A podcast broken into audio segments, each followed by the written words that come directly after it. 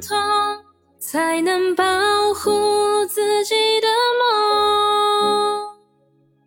闲来无事，娱乐一下，欢迎收听咸鱼康复中心。把你的手放开。大家好，我是喜欢被帮助的大米。大家好，我是这两年跟着大家一起思维觉醒的小熊，思维觉醒，你有做什么吗？你不能只有思维吧？就是心里面觉醒了。我的做法应该就是把自己保护的比较好吧。哦，好的。那我们今天会讲一些关于女性的话题。嗯，小熊一说他思维崛起，就感觉他要开始打拳。但是其实我的初衷本来是讲女性之间这种美好的感觉，你懂吗？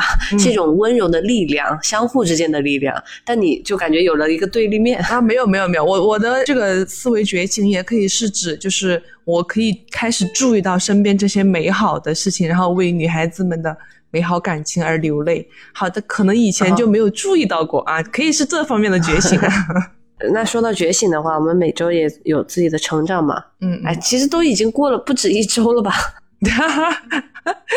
每月的成长了，每月 我这次要分享的呢是，不知道小熊能不能听出我有一点点鼻音。对的，有的。我的感冒，我觉得已经好到百分之九十了。嗯，你猜我花了几天，就是弄好我的感冒？你是阳了吗？还是不就普通的感冒？就是感冒。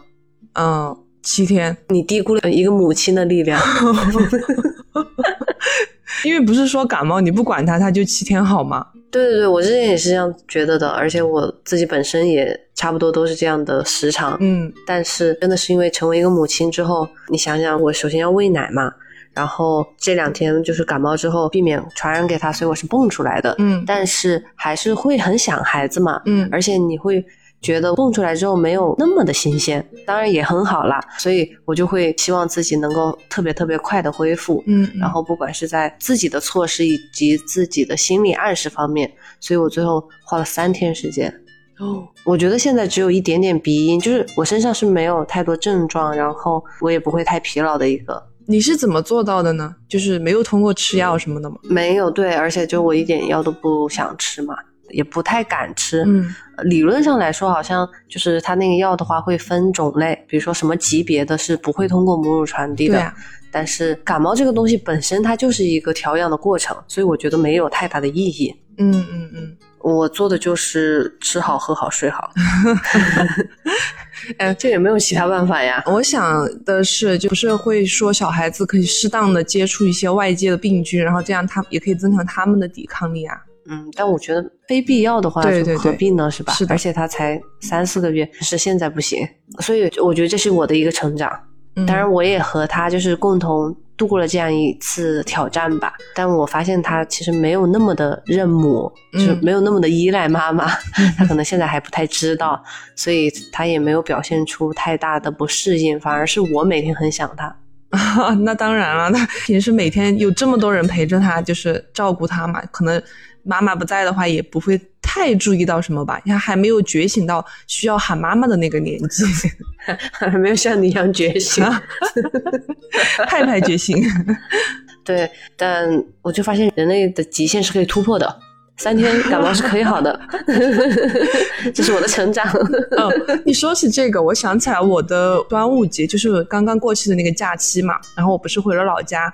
我在回家之前，呃，我们是提前了半天准备自己开车回家，然后我那个中午我就开始觉得有一点点头晕，然后在开车回家的时候嘛，因为开长途我们要开四个多小时，我就有一半是我开的，我开了之后我下车，我觉得脚步很虚浮，就是感觉整个人有点头重脚轻的感觉。是血液不通畅吧？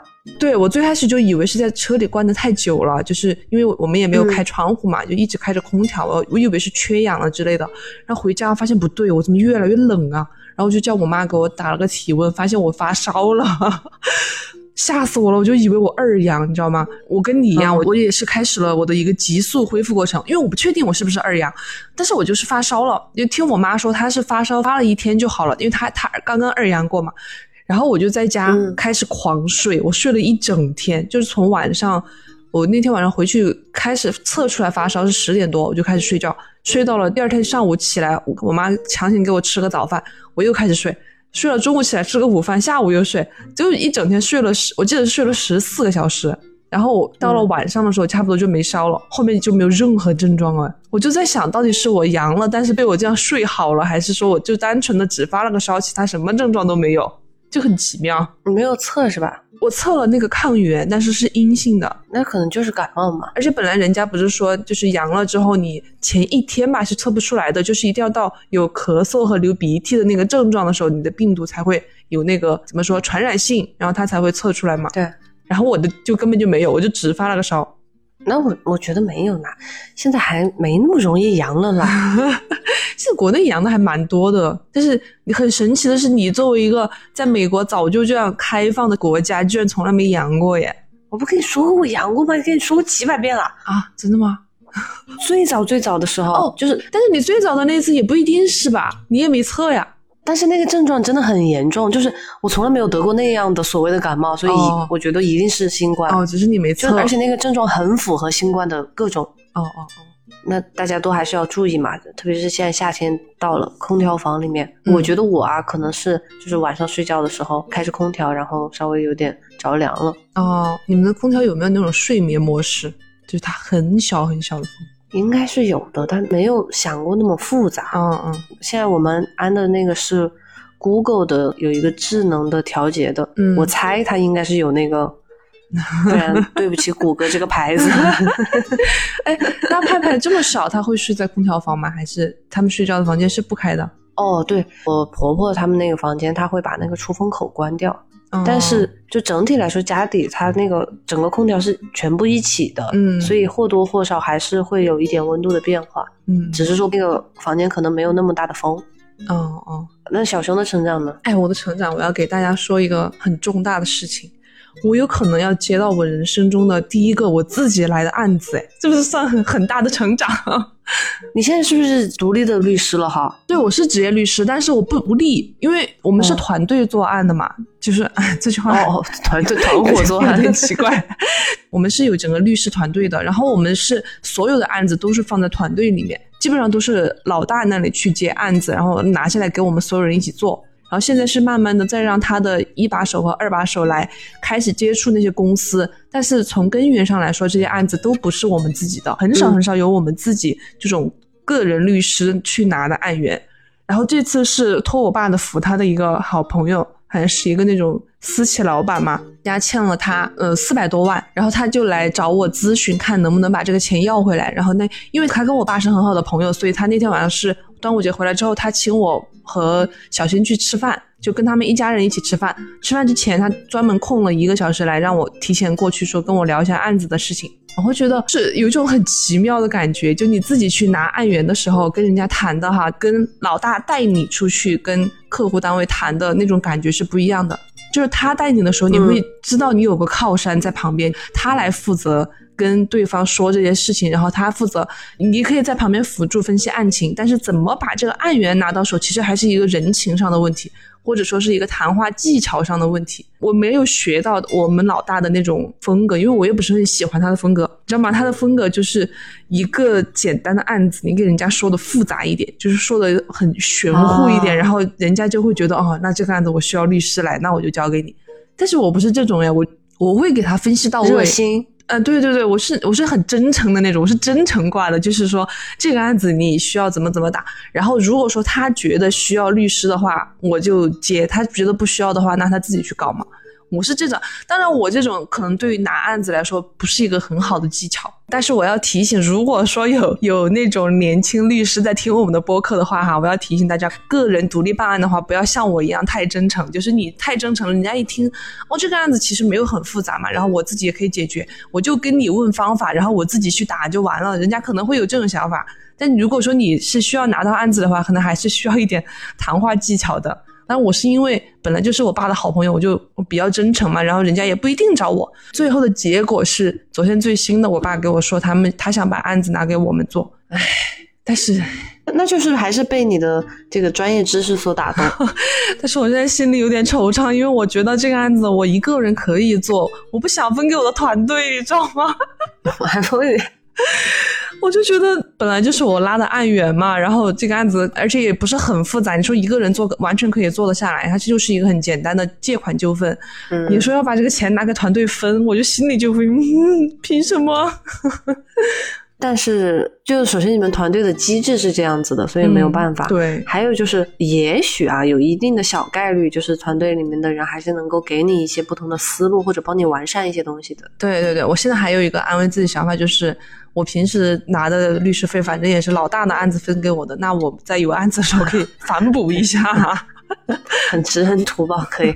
而且你刚刚说的那个律师找客源谈一下，嗯，别人愿意给你做这个过程，就感觉律师的本质是一个销售，对呀、或者前期吧是一个销售。对对，是的，是的，完全是的。就是最开始你你要先给人家确定了你要做这个事情，然后签了合同之后，你再去深入的分析。就是前期拿到案子这个过程其实是很重要的，只不过我们作为新的新兴的菜鸟律师，完全没有参与过这一环，嗯嗯，那你这样一说，我就觉得其实很多工作的本质都是销售。对，因为就是哪怕你比如说像上周是个程序员，你也需要说服你的方案，证明给别人看它是有效，它是更好的。然后包括比如说像老师，你需要把你的知识通过易接受的方式让学生学会等等。对对对，就是所以说每个公司它都需要一个市场营销部嘛，嗯，就一定是要有市场部门这些人员的努力，把这个东西拿回来的，你你们的技术人员才能发挥作用。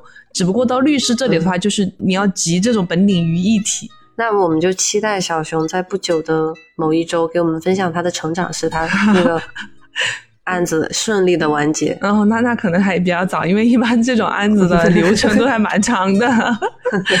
我好奇啊，这种小应该是比较小的，就是从数额上来说，就是从劳务费来说比较小的嗯话，那是不是它是按一件案子来结的？因为你之前好像有说过，啊，这个我有思考过怎么收费这个案子，因为这个案子其实可能打赢不难，但是拿回钱很难。嗯因为我们当时就查过哦了，这个人就是被告，他是没什么钱的。也帮大家分析一波啊，在这种案子收费的时候，你可能就会是想到要先收一个固定费用，就相当于是一个半风险，就是打案子之前就先收一个固定费用，最后再以他实际收回金额的比例吧来分成。在像这种收回金额比较难的案案子的情况下，你就可以把后面的收费比例给它提高一点，比如说四百万你收个百，但是这只是我现在的个人想法哈，可能收个百分之五啊。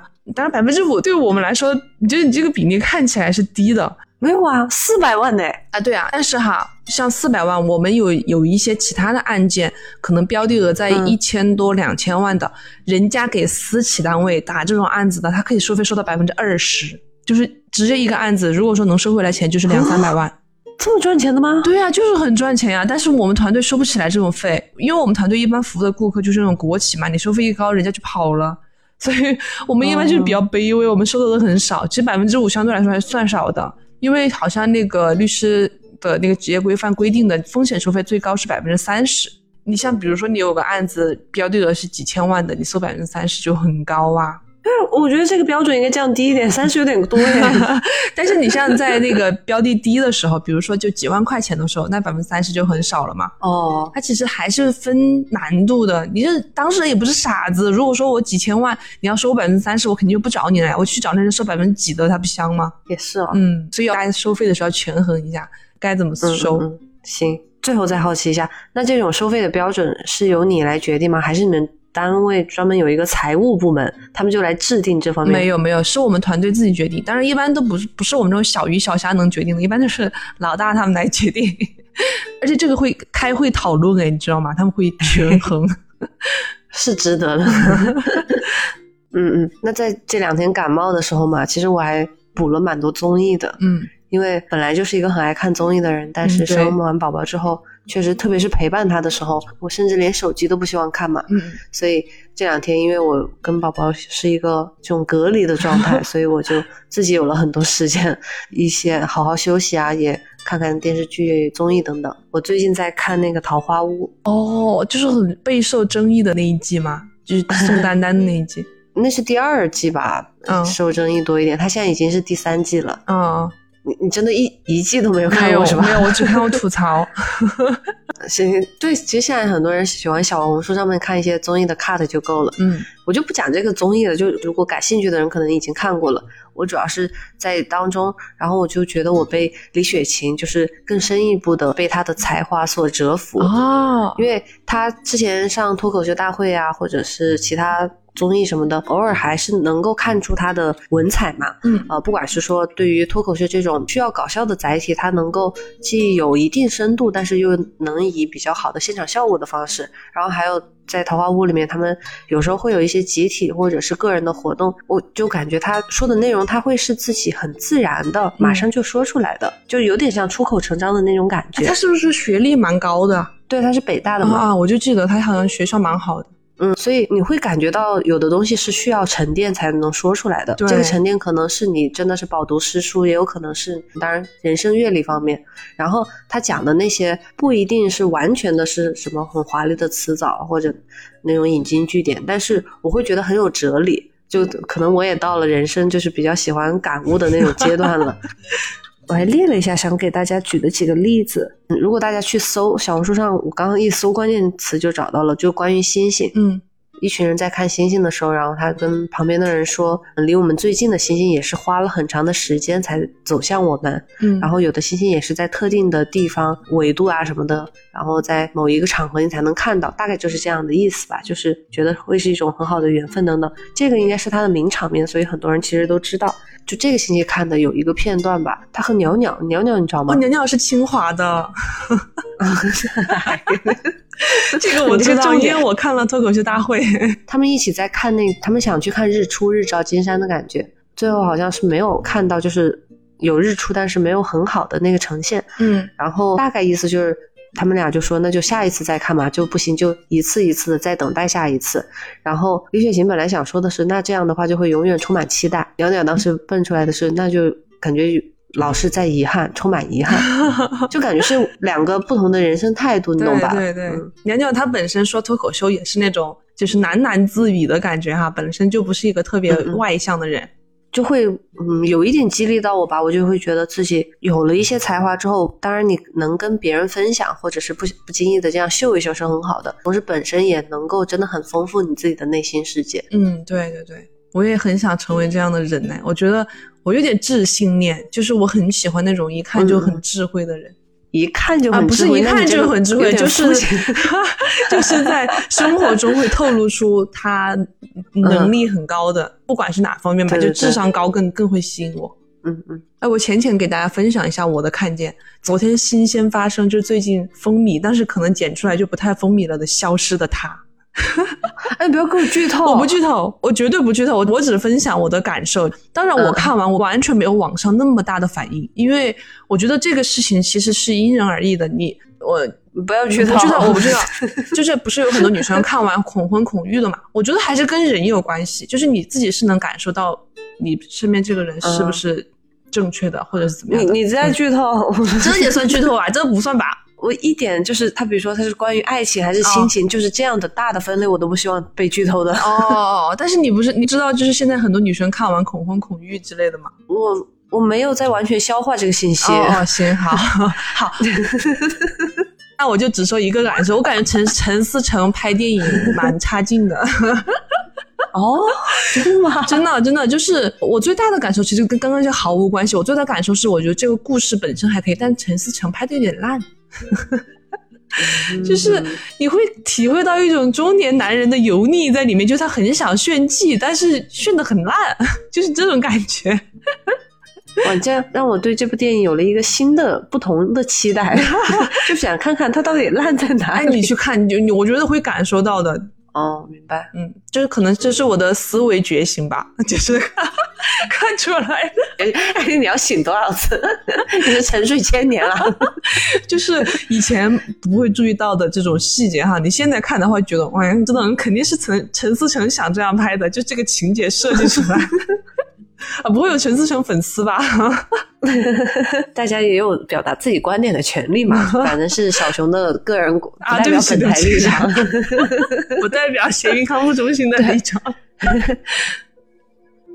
我知道这种疼痛没人想要，我痛过，所以可以大声宣告。已经说到很多次觉醒了嘛，那小熊要不来讲一下，你觉得你觉醒的契机是什么？哎，我觉醒的契机是什么呀？不知道 哎，石头裂开了。我觉得 我是耳濡目染的，就是我也很感谢现代的女性互联网，对，很感谢互联网。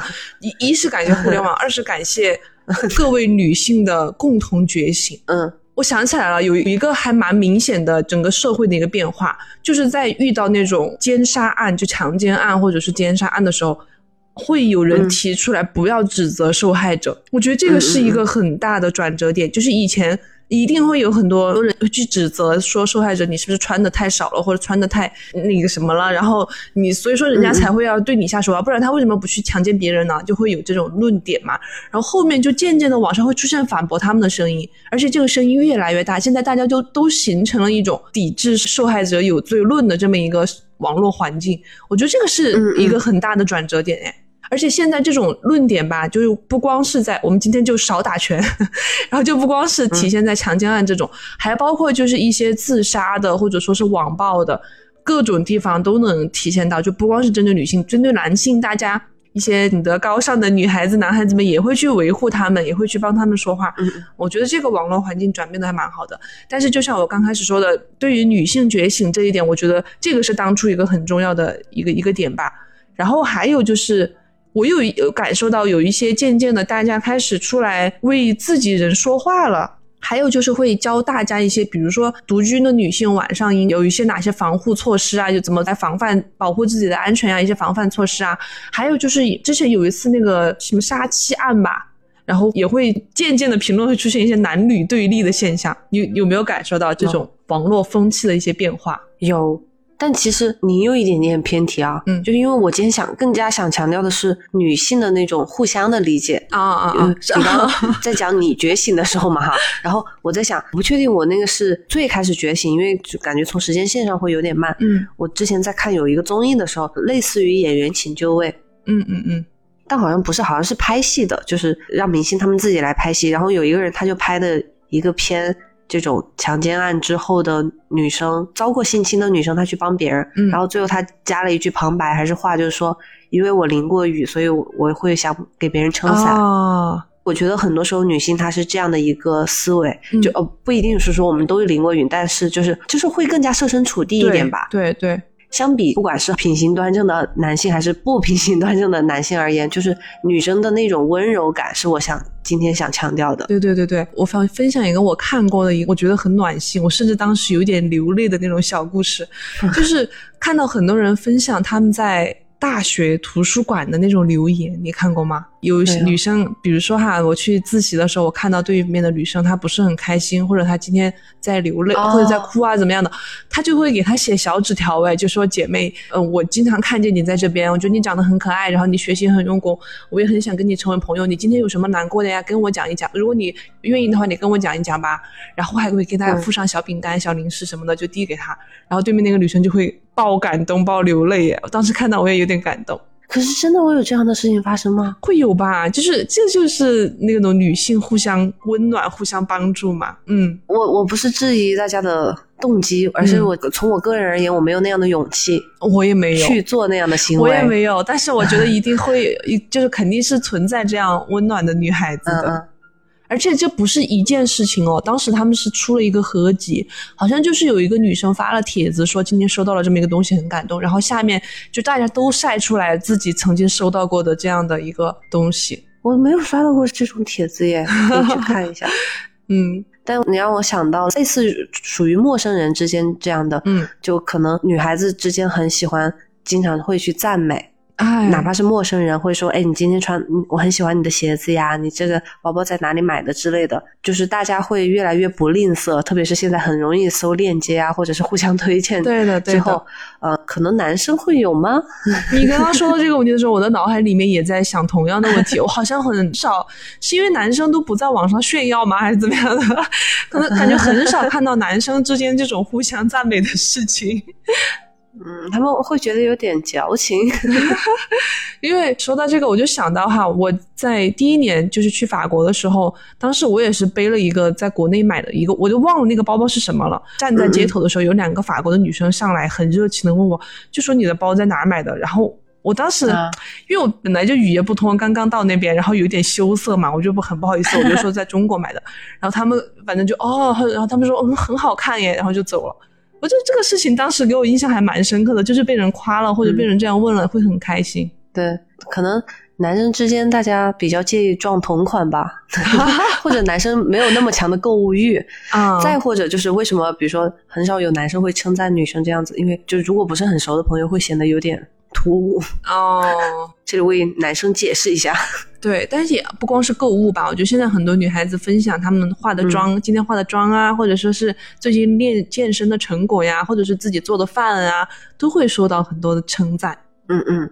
最开始在想这个的时候，我就想我有没有受到过这种女性互相之间的帮助的时候，我就觉得有一个很有代表性的事情，应该很多女性都会有过，就是比如说在初中、高中在学校的时候，当我们来例假的时候，刚好没有带卫生巾。对，当然，你可能会先找自己的好朋友，但是如哪怕是你班级上总会有一些人可能没有那么熟，嗯但是我觉得是女孩子之间，你不会觉得不好意思。对对对对对，呃，或者有的人他甚至于，比如说只是一个同学校呀、同年级的人，他在厕所里面看到你需要这样的帮助的话，他能够给予你帮助的时候，他都会施以援手的。对，而且最近也有一个，我感觉你也没刷到过，但最近也蛮火的，有一个帖子，大四的学生他们毕业的时候不是会有很多东西就贱卖嘛？嗯那个学校我不记得是哪个了哈，反正也是刷到帖子，就说他们那个大四的学姐们把自己剩的卫生巾全部放在了就是学校的公共厕所里面，就是女生的公共厕所里面，哦写的是学妹们，然后就是说这个是师姐们一起给大家留下来的，就大家有需要的时候就取用，但是不要拿走自己不必要的部分嘛，反正就大概是留了这么一个言。我觉得这个也还蛮暖心的，就现在小孩子想法还蛮多的耶，就比我们当年有力量多了。我没有刷到这个，但是我刷到一个毕业季的时候，然后大家的什么盆子，嗯，宿舍里带不走的东西都被宿管阿姨拿回收去了，然后准备卖给下一届。我看到的是另外一个走向。我偏个题，我也看到过另外一个走向，就是不光是女生啊，就还有男生的，他们的东西就贱卖，你知道吗？他们会有那种交易群，就是校内交易群，就是大大四的学学长学姐们，然后他们的东西会明码标价多少，然后那些学弟学妹会狂砍嘞，就打一折直接。比如说那个什么书加脸盆加一大堆东西吧，把人家卖人家卖二十五，他说两块钱我收了，他不要你就自己扔掉。就会这种，但是我觉得在学生时代其实就是一个很好的发展，特别是同性间的友谊吧，因为确实就是中国这个习俗之下，很多还是就禁止早恋的嘛，嗯。所以在初中、高中的阶段，你可能更多的就是跟同性的好伙伴玩在一起，不管是男性之间的友谊还是女性之间的友谊，就由那个时候开始发展出来。然后到了工作之后，因为我从事的是教育方向嘛，其实大部分的同事都是女生，所以嗯，包括我现在的老板的话，我的直属领导也是女生，她就会很体贴我，比如说休产假呀，然后现在照顾宝宝可能会有一些不便等等。哦，这方面那我们就比不上了。也没有比不上嘛，就是没有可比性了。我们就没有这种 girls help girls 感觉了，就是 就是一整个剥削，就是一整个压榨，然后就在你休产假之后还打电话来问你什么时候回来上班呀？你说的是是这个社会的现象，还是说因为可能是我们团体内的吧因为上司是男？没有的，我们团队除了老大是男的，其他都是女的，没有男性。然后老大是一个七十多岁的老头儿。那那大家不会之间，因为你不说你们也有很多同事刚刚生完宝宝，就是在这个期间嘛，嗯比如说他需要泵奶，或者是需要提前回去照顾宝宝的时候，你们会帮他，就是因为体谅他作为一个母亲，哦，这个会，但是这个是男生也会吧你？觉得不分性别？对对对，不分性别的，这是一个，因为你都会体谅嘛。当妈妈的，一般因为母亲在我们社会中地位还是蛮高的，就是，所以他们提前回家，或者是中午，或者是什么紧急的时刻需要去泵奶，都还蛮体谅的。嗯嗯嗯，但我们团队氛围很压榨啦，所以就是根本没有享受到，就是没有 help，跟 girls 无关。对，我们现在 need help，就是律师求救。对，没有享受劳动法的保护，我们跟劳动法毫无关系。虽然我们是律师，我就经常跟另外一个所的朋友开玩笑，我就说，哎，因为他是专门做劳动仲裁这一块的律师嘛，然后我就经常说，我又需要你帮我打官司，压榨。那那再回到刚刚说的学生时代，其实还有一个很容易把 girls 聚在一起的契机，就是分手的时候啊，呃，也不一定分手，就是或者跟男朋友吵架的时候。嗯，因为大家第一反应一定是找小姐妹诉苦，对，我比如说我们的炸点会是一样的，会能够更加共情。比如说他为什么不懂我，或者是他在某个节日没有送我心仪的礼物等等，女生一说就能 get 到。就哪怕你有比较好的异性朋友啊，或者甚至于哥哥弟弟什么的，他们没有办法 get 到你那个点。对对对，这个是我也是最近哈觉得很奇妙的事情。比如说在某一件事情上。可能我跟小新的看法是不一样的，但是我总能在姐妹那里找到认同感。哎，我不确定这个是男人们他们天生就是不想去认同你吗？还是他们天生就是杠精，他们就是会反驳你的论点。但是姐妹们就会说，对啊，为什么这样子啊？怎么就是他怎么能这样啊？或者反正他们就会你会觉得姐妹更懂你，就是更贴心，跟他们在一起会更快乐。然后男人有的时候跟你说话，你会觉得很烦。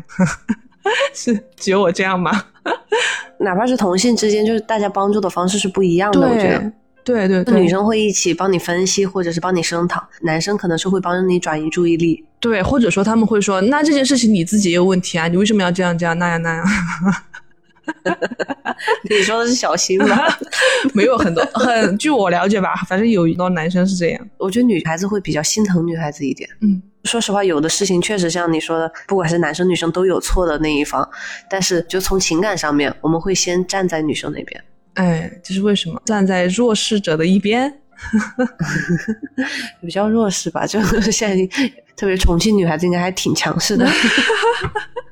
就刚刚说到学生时代啊，让我想到一件非常久远的事情，是在我十四岁的时候，在我初一，我们还在老校区的时候，有一天，反正那个时候你刚上学，然后又离家又远了一点，反正就觉得心里面。很想家呀，或者说是很不喜欢现在的班级，很想念小学的时候的班级啊，反正就是各种情绪萦绕心头，让我在学校爆哭，你知道吗？但是我没有当着大家的面，我就是自己躲在了我们教授的一个很偏僻的那种楼梯转角，我就在那里哭。但是当天还在下雨，我就觉得哇，更符合我的心情了。我为什么这么惨？我就在那边默默流泪，我就抱着膝盖在地下蹲着，然后哇，好有画面感。然后这个时候就上来了两个女生，应该是应该是初二初三，反正比我年纪高，一看就比我大的那种姐姐。她们就走上来，然后就走过了我嘛。当当时我看她们走过来，我还默默的我就收声，然后但是一直在流泪嘛。我在收声，我就说不想让别人看见我我这个样子。然后他们两个就走上去了。然后本来我就是想继续哭一下的，然后这个时候发现他们默默退回来了耶。就是那个有一个姐姐就过来问我，她说你怎么了？你需不需要帮忙啊？是不是哪里不舒服啊？需不需要去校医院呀？怎么样的？哇！我当时就觉得就有被关怀到，就是有人能够注意到我的这种小情绪，就当时就很很感动，很感动，很感谢那两个师姐。然后我不记得我说了什么了，我应该就是说的不用不用不用管我怎么样的。嗯嗯。然后他们就在旁边陪了我一下，就安慰了我一下，就走了。这个事情虽然很小，但是给我的印象非常非常深刻。你想，就是初一的事情了，我就印象很深刻，就是那种你在雨中哭泣，然后被陌生的姐姐这样关怀的感觉。这可能是我人生第一次体会到这种女孩帮助女孩的这种温暖。哎，那你觉得，如果你现在遇到类似的场景，嗯，就是你看到别人在哭，你会去吗？嗯。可能如果哈，如果是只有我一个人，我可能会耶。但是我觉得这个社会就是锻炼了我，你知道吗？你在说了这个事情的，我如果遇到的话，第一反应会是对他会不会是在炸我？当然也要怪这个有有的人太阴暗了吧？因为我最近有在小红书刷到那种一个女生，对她需要人帮助或者你怎么样的，你去帮她的时候，她旁边就会就她会把你拉到那种偏僻的角落，然后其他人就会把你拐走哎。就会有这种，我觉得大家本身的第一反应啊，或者是我们的本性是好的，去想做这件事情，但就是因为这样的事情，让我们反而就必须要多一个心眼，就是你要克制住自己的那个本性，其实是很可悲的。对对对，这个事情还蛮可悲的。就是你刚刚一这么一提哈，我突然发现我的本能真的不是第一反应，不是去帮助他，而是反映一下是不是坏人在诱骗我。嗯嗯。但如果他真的是需要帮助的话，这种反应就还蛮可悲的。嗯。嗯，那你为什么要说你一个人的时候会去帮助他呢？因为我想的是，如果我身边有另外一个朋友跟我在一起的话，我才会去有勇气去问一下。我的想法是，如果说只有我一个人，那他旁边就没有其他可以帮助他的人。我是这样想的，就说如果说旁边有其他人的话，我觉得其他人会去帮助他，我可能不会去掺和。但是如果说只有我一个人，那他就一定需要我挺身而出了，那就我就会去帮他。我是这样的想法。感觉你好善良。我我的考量是在安全，可能会观察一下吧。我还以为你会还有一个原因，是因为就是只有你一个人的话，他就不会觉得尴尬，因为他相当于只暴露给你一个人他的脆弱。嗯，觉得也分情况，就是。想点其他的，你没有这种亲身经历吗？我没有贬低你的意思啊，但我不会在外面一个人哭。嗯，但也不一定非要是哭或者怎么样吧。就我不会表现出来，所以我没有给别人一个就是可以这样帮助我的契机。我觉得是这样子。哦，就我可能会自己回到家里，或者哪怕在外面，我可能躲到一个厕所里面去展现出我一些脆弱的情绪。嗯，但你有没有什么其他的需要帮助的时刻呢？比如说你需要接人的手机打电话，或者说在外面有什么紧急的情况发生，然后我去找一个 girl。没有，没有这样的情况。美国人好冷漠呀！不，不是我的意思，我没有这样需要帮助的情况。你也太强了吧？哦，我刚还想讲的是。我和我的婆婆之间，就虽然她从年龄上来说，嗯，或者辈分上来说，我叫她 girl 有点不太礼貌，但是特别带孩子这段时间嘛，上上期也讲了，会更加体谅妈妈或者每一个担任过妈妈角色的人，然后所以我也觉得他在我刚当妈妈的这个阶段，他也是很能体谅我和帮助我的。你这个叫 mothers help mothers。有多吗？没有啦，这样说好像也没有问题啊。没有没有没有，我觉得这句口号哈，不能把 girls 仅限于女孩这个方面，当然是指的是全体女性。我觉得是指的全体女性，刚刚开玩笑啊，大家不要全体女生听好。你 说全体女生这个，我觉得她她现在好像变成了她的那个招牌了，你知道吗？直播间好像就叫全体女生，还是她的公众号就叫全体女生啊？怎么样的？哦，真的哦。嗯，就题外话。本来这句话，我想这个点，我想的是 ending 的时候讲，但是你刚好提到这里嘛。嗯，确实，每一个女生她这个 girls 还是强调的是那种温柔的感觉。大家讲到男生的时候，经常会说什么“男人至死是少年 ”。然后男生的那个少年感的时候，讲的是他的一种志气啊，或者有时候不服输的那种精神。嗯，但是讲到女生的时候，或者是少女，我们自然而然想到的更多是柔软的一部分。我觉得是因为我们的那种呃传统刻板印象的性别上面来说更加软的那一面，而我们会觉得更好的。进行内部的帮助。嗯，我想起来一个，当然最近他虽然塌房了，但是我还可以浅说一下吧。就是我之前关注了一个博主，他在自己赚钱了之后吧，他会去资助很多女生，诶就他会把他做自媒体得来的一一部分收益拿去资助那种女大学生，而且仅限于女生哦。我就觉得，当然他有一点可能有一点打拳的成分在里面，就是他比较厌男啊或者怎么样的。但是我觉得这种行为上来说的话，还是蛮正能量的。因为现在有越来越多的人，他会在自己能够做公益的时候，他会想去做公益，去帮助这种，尤其是那种经过贫困的女性过来的吧。他在。自己获得成功，或者说是能够有经济能力之后，更会想到的就是当年跟她一样的女孩子们。我觉得这个也是女生的一个特点，就是你更想帮助的是曾经跟你一样受苦的人，所以他们会去愿意资助更多的这种贫困的女大学生。我觉得还蛮好的，就是撑伞吗？还是对对。而且最近还看到一个很有趣的事情，就是一个女生，她也是发帖子说自己是女生，然后说自家里比较贫困，然后自己已经攒了四百块钱。跟爸爸妈妈商量之后，爸爸妈妈也愿意出一另外一半的钱，他就来问大家有没有三百到八百的电脑可以买，因为他想用来学习或者是上网课啊之类的。然后下面的评论让我这也不仅让我吧，也让网友大为震惊，就是因为你说你一般看到这种帖子，好像会觉得三百到八百块钱有什么电脑吧？你不是来搞笑的吧？是来骗人的吧？或者怎么样的？但下面的人都很认真哎，当然这里可能不光有女性，可能也有一些男性哈在里面，他们就是回复说，我有一台什么什么样的电脑，如果你真的是需要它的话，需要它用用来学习的话，我可以免费送给你，你出邮费就行了。嗯，就很多就啊，为什么要出邮费呢？啊，对不起，我的重点为什么还要出邮费呢？如果他是真心想帮助，因为他不是已经攒了几百块吧，至少要人家 可能哈，我我是这样猜想的，就是你不能白拿吧，你至少把邮费出了，因为你搬机电脑啊或者怎么样的，可能自己要承担一部分嘛，会让他觉得我不是因为同情你啊或者怎么样的，只是因为这个电脑我真的不想要了，那你出邮费你把它拿走，可能是出于这种考虑吧。然后下面的基本上前面几名的帖子都是这样的，就是大家提供各种各样的电脑，让他出很少的一点钱或者出一点邮费，然后就送给他。哇，他可以收一堆电脑去卖耶！当然肯定，我觉得哈，就是怕就怕是那种别有用心的人。当然，如果说她真的是一个需要帮助的女孩的话，我觉得这个评论都还蛮暖心的。对对对，我我刚刚只是不合时宜的打趣，大家不要介意。然后类似的，有时候会看到闲鱼上面大家买东西嘛，然后买的时候，打个比方啊，他他要买一个耳钉，有人觉得他喜欢这个类型的，他就会卖的时候多送他几副这样子。啊，因为会觉得是有缘分遇到的这小姐妹，嗯，然后大家的品味呀、风格都类似的话，那就可以这样互相的帮忙。对对对，你说的小姐妹，我觉得现在姐妹这个称呼哈，我不知道是哪里流行起来的，但是也能间接的体现一种 girls have girl 的那种感觉。就是大家现在网络上前不是会说是亲啊、亲爱的呀，或者怎么样的，然后现在小红书吧，基本上都是在喊姐妹耶，默认了对面那个可爱的网络用户是一个姐妹。在我经常还看到评论有人说我是男生，对我也是。可能是女生刷的比较多吧，也有可能哈。对，然后因为派派出生之后会收到社区寄的那种关于婴儿的一些喂养指南吧，相当于，嗯，然后它它里面指代婴儿的时候都是用的她，就是系那个她，就是女生那个她。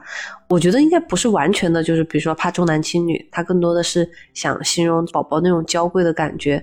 然后包括在网络上，如果说姐妹的话，我觉得是一个大家可能想更好的拉近距离。嗯，我觉得至少这个口号在现在还是改变了很多人，包括我自己。我会在网上少一些戾气，尤其是对女性用户的时候，一个姐妹就把你打动了。没有，我本来也表达的很少，就是我很少去评论。但是我觉得哈，就是你在浏览的时候，你的心境都发生了变化。就在以前，我我可能也是个网络杠精，会觉得，包括看一些那种大家都会吐槽的电影，比如说像《小时代》呀之类的，不是不是会经常受到一些群嘲嘛。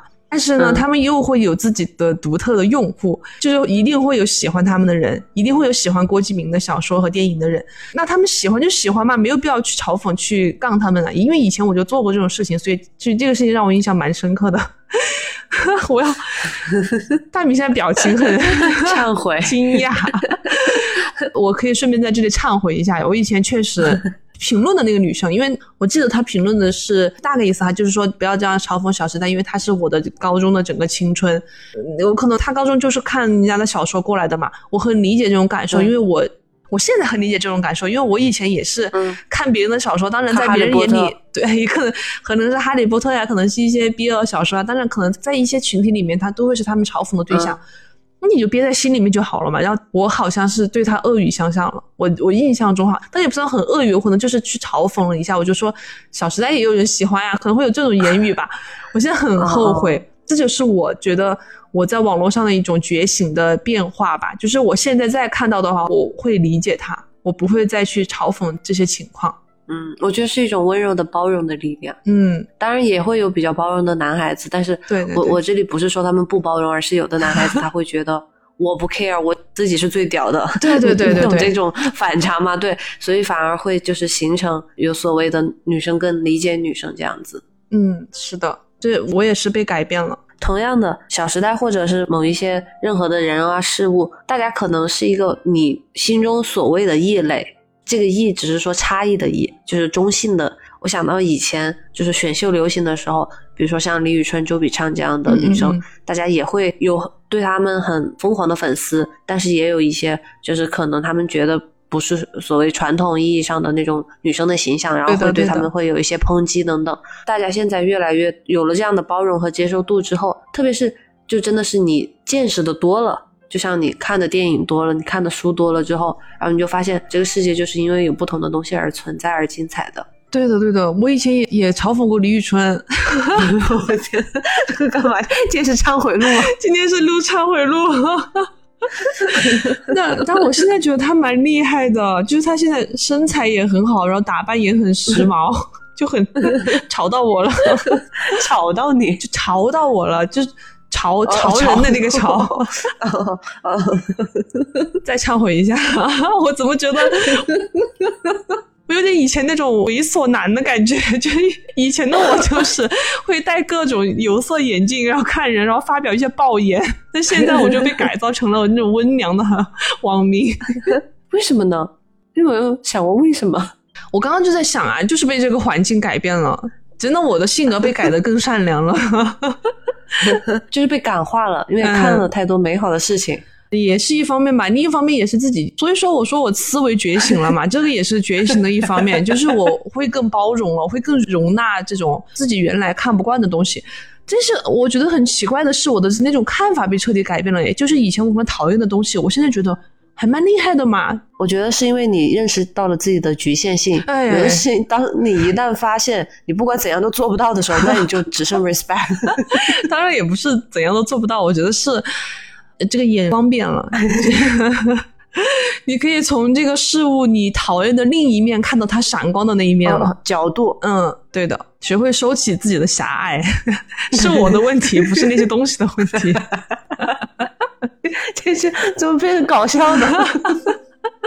但是同理啊，我不是大全，但是我觉得男生，比如说对一些稍微比较女性化的男生，他们可能没有这么大的包容度。你觉得为什么呢？他们就没有实现 boys of boys。对耶，真的耶，他们会狠狠嘲那种很娘的男生，而且不光会嘲这种很娘的，还会嘲那种健身的 就媚女啊，这个是吗？那他们谁都看不惯，就是就会有这种人啊，不是说男生都是这种人哈，只是说会有这种人，那女生里面也会有这种人，比如说以前的我。哎呀，说的好小心翼翼啊！这个节目做起来好累啊！真的是被你惹惹怒的人，已经不会听到这个 这个时段了，已已经早就关掉举报我们了。对不起。最后还有一个我的观点吧，也是为可能有一部分的男性稍微，我试图去理解他们，就是因为比如说像你说在小红书上看到的一些分享呀、一些评论，甚至于讲到我们播客本身的一些互动，是那个小群里面的一些互动的话，嗯更多的好像我觉得应该是都是女生哈，嗯嗯，大部分是女生，可能女生会愿意去表达一些自己的观点，做出一些事情，而男生有时候可能会觉得比较麻烦呀，或者是没有想到可以去做这么一个友好的动作，所以 girls help girls 的体现会变得越来越多。嗯。嗯，啊，万一我们听众群里有男生呢？我记得好像有一个男生，有呀，我就是大部分就是我们要讲一个概率问题嘛，所以我们也鼓励男生就是把自己的这种善意表达出来。呃，是的，是的，我想的是，有可能我们听众的受众吧，可能还是女生要多一些。活得好累，大家应该能理解我们刚刚说的话吧？没有针对哪一方的意思啊。我们很欢迎男生进群来跟我们一起讨论一下。但说回来，现在其实我觉得用小红书的男生越来越多了。我相信，包括他这个品牌最开始也是更多面向女性的嘛。。对，但很多男生现在也在上面找一些攻略啊，或者是分享一些自己的事情，大家也会慢慢的感受到这种比较友善的互联网的状态。不管是任何性别帮助任何性别的事情，都会越来越多的发生。嗯，是的，是的。我觉得也欢迎大家，就是今天我们讲的其实比较肤浅吧，可能我们自己撑伞或者是被人撑伞的经历没有那么多，也欢迎大家在评论区或者是群里面跟我们分享一下你们帮助或者是被帮助的一些温暖的事情。你感觉这个很难有人跟你评论？会不会真是被举报到下架吧？不会，给大家降低一点难度吧，就是给我们点个赞，给我们抢个沙发什么的，也是帮助我们这两个女孩的一种方式。对 对对，欢迎更多的 boys 来给我们评论点赞。如果你也喜欢咸鱼康复中心的话，欢迎在咸鱼不，欢迎在微信搜索。你不要紧张，有点紧张了，现在我在流汗呢。欢迎在微信搜索 Fish Friend 二零二一，添加我们的咸鱼小助手，一起进群聊天摸鱼。好，那本期节目就到这里，祝大家但行好事，祝大家但行好事，摸纹前程。你好，早日觉醒我要。当杠精了，你这句话好土啊，网络鸡汤。能不能有一点女性之间的善意？对不起 道德绑架你。啊，这一期就是一直在道歉。好了，就这样，拜拜。好，拜拜。我知道这种疼痛没人想要，我痛过，所以可以大声宣告，你的痛我明了，拥抱再多